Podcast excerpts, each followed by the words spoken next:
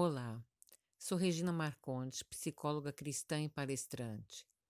O meu objetivo de estar aqui gravando nesse podcast é poder te ajudar, ajudar a encontrar o teu caminho, que muitas vezes nós nos sentimos totalmente perdidos, totalmente preocupados com amanhã, mas tudo tem um caminho de paz, de tranquilidade que será fácil para você encontrar.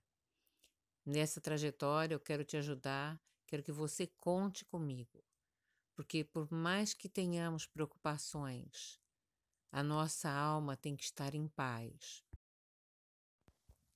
Mas aqueles que esperam no Senhor renovam as suas forças, voam alto como águias, correm e não ficam exaustos, andam e não se cansam.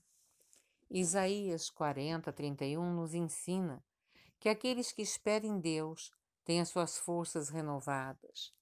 Esperar no Senhor é passar tempo com Ele na Sua palavra e na Sua presença.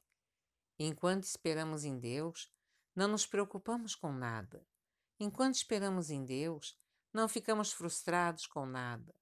Enquanto esperamos em Deus, não ficamos perturbados com nada nós apenas descansamos no Senhor.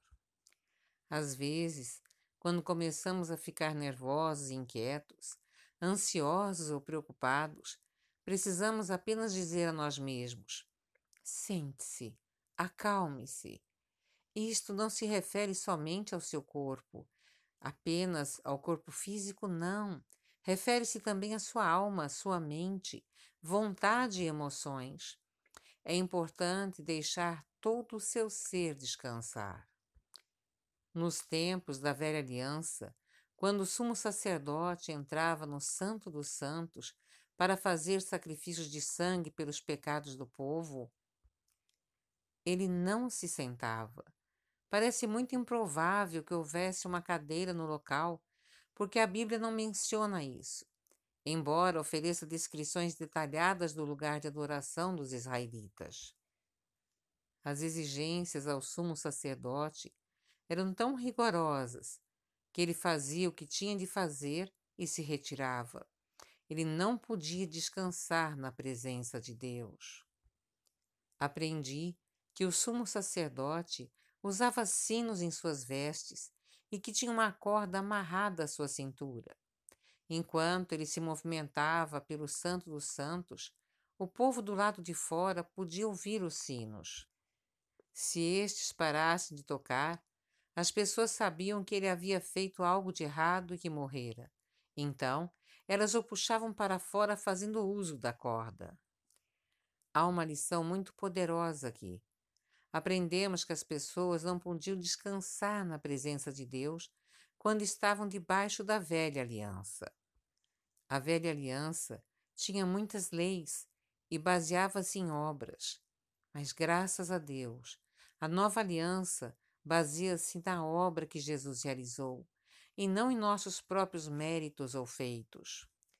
Jesus, nosso sumo sacerdote, que entrou no Santo dos Santos através do seu próprio sangue, colocou o sangue no trono de misericórdia estabelecido no céu e sentou-se. Agora, a expiação pelos pecados do mundo está consumada. Se você está passando por dificuldade na vida, sente-se descanse na presença de Deus. A promessa da paz de Deus não é feita àqueles que trabalham e se esforçam na sua própria força, mas sim para aqueles que sentam e descansam em Cristo Jesus. Espere nele e a sua força será renovada. Se existe alguma coisa que devamos de fazer, o Senhor nos dará a capacitação para tanto. Se existe alguma coisa que devamos fazer, o Senhor nos dará a capacitação para tanto. Ele não nos conduzirá a uma situação para que depois tenhamos que enfrentá-la sozinho, segundo a nossa própria força humana limitada que é falha.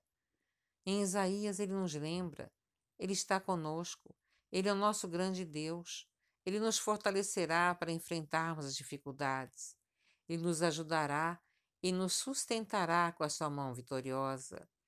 Confia. A palavra de Deus diz que tudo é possível aquele que crê. E também nos diz que se nós não tivermos a confiança e fé no Pai, nós não estaremos agradando a Ele. Que sem fé é impossível agradar a Deus.